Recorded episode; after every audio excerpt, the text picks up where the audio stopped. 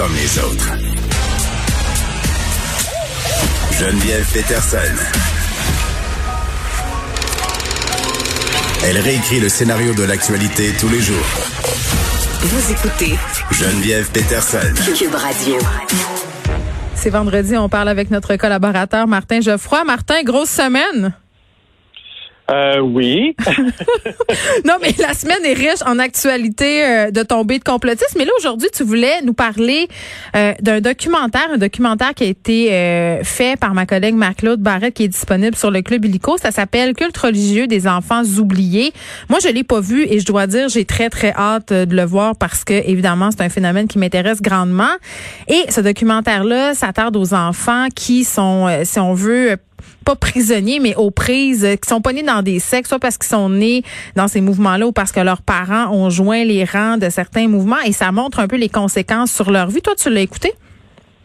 Oui, non, je l'ai écouté, euh, je dirais, religieusement. euh, parce que moi, ça fait plus, bon, tu le sais, là, Geneviève, moi, ça fait plus de 20 ans que j'étudie les sectes au Québec Mm-hmm. et que je, je, je, je, je crie un peu dans le désert que c'est un problème important et euh, je suis un peu tout seul.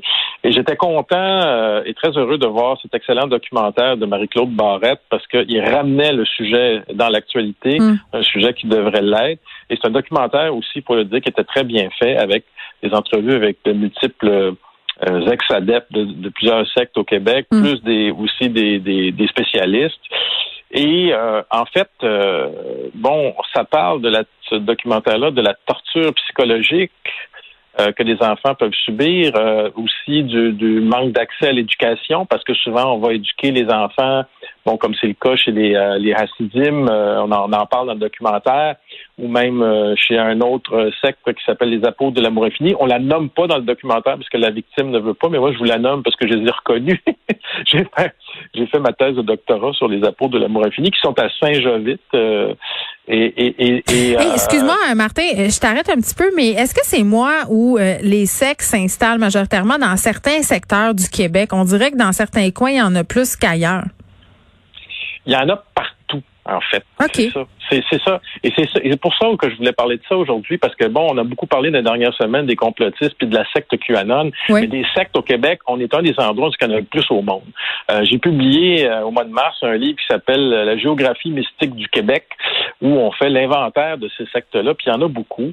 Et euh, écoutez, c'est ça un peu que je voulais vous parler, à- à- non seulement du documentaire, mais faire faire une petite tournée de ces sectes-là un peu partout au Québec. Euh, bon, vous avez, euh, comme je vous disais, les apôtres de l'amour infini dont on parle dans le documentaire qui sont à Saint-Jovite, qui sont des gens euh, très particuliers, qui sont enfermés à Saint-Jovite. Moi, je suis allé visiter euh, leur campagne un peu, là, leur, camp retranché, et euh, ils ont élu leur propre pape. C'est pour vous montrer comment est-ce qu'ils sont sectaires. Là. Ils ont, pour eux, le, pape à Rome, c'est pas le vrai pape, c'est leur pape à eux qui, qui est le, le vrai. Alors, c'est pour vous donner une idée un peu. Vous avez à, près de Québec l'armée de Marie, qui sont convaincus que leur euh, feu Marie-Paul Giguère, qui était leur fondatrice, était la réincarnation terrestre de la Vierge Marie. Rien de moins. Rien de moins. Mhm. Euh, vous avez euh, les gens de la mission de l'Esprit Saint. Je sais pas s'ils sont près de Shawinigan. Je sais pas si vous vous souvenez d'eux à un moment donné.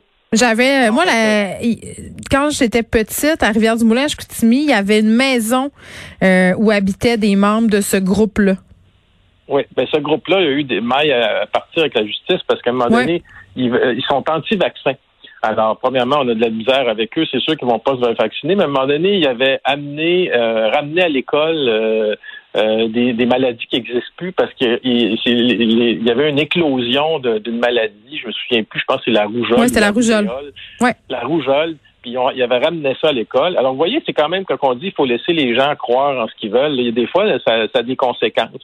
Vous avez, bon, dans, dans, on parle dans le documentaire de Rock Thériault, bon, qui, qui maintenant est Moïse. décédé. Euh, On parle aussi des années 80. On n'en parle pas dans le documentaire, mais le temple solaire, là, ça, le- le- lors du temple solaire des années 90, ça a fait des morts au Québec, là, quand même. Mhm. C'est- quand même une secte euh, qui a été assez destructrice.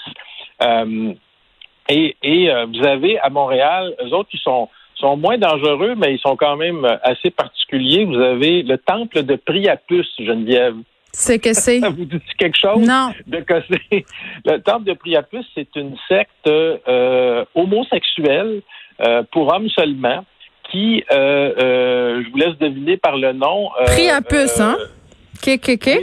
non, mais je ne tire pas de conclusion, là, mais... c'est une, secte qui, une secte qui worship le phallus, carrément. Fait qu'on adore le prépuce. Si tu veux aller, si tu veux aller, ben le phallus, en fait le pénis là. Euh, mais en fait, puis si tu veux aller assister à des séances de cette euh, secte-là, il faut que tu, seulement les hommes sont admis. Il faut que tu te mettes entièrement nu. Ben, bon, j'ai pas fait de terrain avec cette secte-là, mais j'ai un collègue qui, en a, qui, lui en a fait, puis c'est détaillé ça dans, dans, le, dans, le bouquin que j'ai écrit. Mais tout ça pour vous dire que euh, bon, les, les sectes au Québec, on en a. Ça, c'est une petite galerie. Il y en a, il y en a, il y en a. Mais Martin, dis-moi, euh, tu dis au Québec, euh, on est l'un des endroits au monde où il y a le plus euh, de sectes. Est-ce qu'on a une explication? Est-ce qu'on sait pourquoi? Ben, au Québec, on est un des endroits en Amérique du Nord qui s'est laïcisé le plus rapidement. OK? Tu sais, on a beaucoup parlé que les États-Unis, il y a beaucoup de gens, tu sais, quand ils ont parlé de, de, de, l'intronisation ou l'instrumentation de Biden, ils ont trouvé qu'il y avait beaucoup de religion. Ben moi, j'ai trouvé ça, la grosse Bible, puis tout ben le kit, là.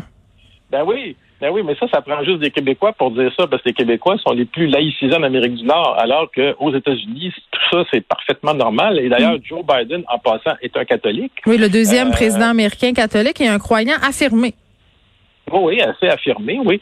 Et donc, euh, alors qu'ici, ce serait pas possible, tu sais, d'avoir quelqu'un qui serait euh, affirmé comme ça, mais alors qu'aux États-Unis, c'est parfaitement euh, normal. Mm donc, c'est ça au Québec, parce qu'on s'est sécularisé très rapidement, puis laïcisé très rapidement. La religion mainstream, je vous dirais, catholique, protestante, a pris beaucoup moins d'importance. Et les gens qui sont très, très, très croyants maintenant sont réduits à, à, à, fonder des petites sectes. Je sais pas si vous voyez ce que je veux dire. C'est quand la quand la religion comme euh, mainstream recule, ben euh, historiquement, ça se transforme en petite secte. Moi, j'ai une question, euh, Martin, pour toi. C'est quoi la parce que sexe c'est un mot qui est très très péjoratif là, mais euh, sexe c'est juste pour dire que c'est un nouveau mouvement religieux ou quoi? À partir de quel moment tu es considéré comme une sexe? Tu parce que c'est dangereux ben, Bon, il y a toutes sortes d'appellations. Dans le cas du documentaire, on dit culte religieux, qui est dérivé de, de cult en anglais, euh, secte, nouveau mouvement religieux. Il y a des gros débats parmi les chercheurs pour dire est-ce qu'on devrait prendre l'appellation plus neutre de nouveau mouvement religieux. Moi, je vais vous ramener sociologiquement parlant. Euh, bon, euh, pour nous, Max Weber, qui était un des premiers sociologues au début du siècle, mm. parlait de secte en termes de c'est carré, c'est-à-dire séparé. Donc, tout ce que ça veut dire, c'est dans le fond, c'est que c'est un groupe qui est séparé de la religion d'origine ou hmm. de la société. Donc, c'est, donc ça, il peut y avoir des sectes pour certains individus qui vont passer euh, trois, quatre ans de leur vie dans une secte particulière, je sais pas, une secte de yoga, par exemple, là, tu sais, et, et, et, et, ils vont ils vont bien s'en sortir. C'est ça, c'est pas toujours négatif, là. C'est pas toujours négatif, mais euh, il y en a qui sont très négatifs. En fait, la plupart, la plupart des gens vont passer trois, quatre ans dans une secte, puis après, ils vont en sortir. ils vont aller chercher ce qu'ils veulent là-dedans, un groupe, euh, une chaleur, je ne sais pas, et ils vont en sortir. Sauf qu'il y a des sectes qui ne laissent pas sortir aussi facilement que ça. Et dans le documentaire de Marie-Claude Barrette, par exemple, ben, on, on parle des témoins de Jéhovah en tant que secte. Pourquoi? Parce que quand tu sors des témoins de Jéhovah, ben, tu es complètement coupé du reste de ta famille. Oui, tu tout. Euh, et on, tu perds tout et on te fait euh, et les, les, témoignages en sont dans le documentaire de Mme Barrett sont assez éloquents à cet égard-là. Mm. Et donc, il y a des sectes dans lesquels on peut pas sortir. Puis ce qu'elle parle dans son documentaire que je trouve intéressant, c'est qu'est-ce qu'on pense des enfants qui naissent dans une secte, qui n'ont pas le choix euh, et qui doivent parcourir un, un, chemin de croix euh, littéralement pour pouvoir sortir de la secte et qui sont mm. marqués à vie. Ça. Moi, je peux vous le dire parce que j'ai interviewé des gens qui étaient nés euh, dans cette secte-là, les apôtres de l'amour infini, puis 20 ans plus tard, après avoir sorti de la secte, la personne que j'ai interviewée me disait qu'elle avait encore peur d'aller en enfer. Ben oui, c'est tellement, c'est tellement ancré. Euh, si ça vous intéresse les processus euh, qui poussent les gens à sortir et qu'est-ce qui se passe après, il y a deux euh, trucs que je vous conseille de lire et de voir. la série sur Netflix en orthodoxe qui raconte l'histoire d'une jeune fille qui s'est, qui tente de se sortir du mouvement acidique, mouvement quand même qui est assez hégémonique, c'est-à-dire on la laisse pas faire si facilement. Et Kadosh aussi qui a été, qui est un roman écrit par Elliot Abécassis qui raconte l'histoire d'une femme euh, qui, euh, c'est le même mouvement là, qui essaie de sortir euh, de sa communauté acidine. C'est quand même assez intéressant et c'est vraiment le fun à lire et à regarder. Martin, merci beaucoup.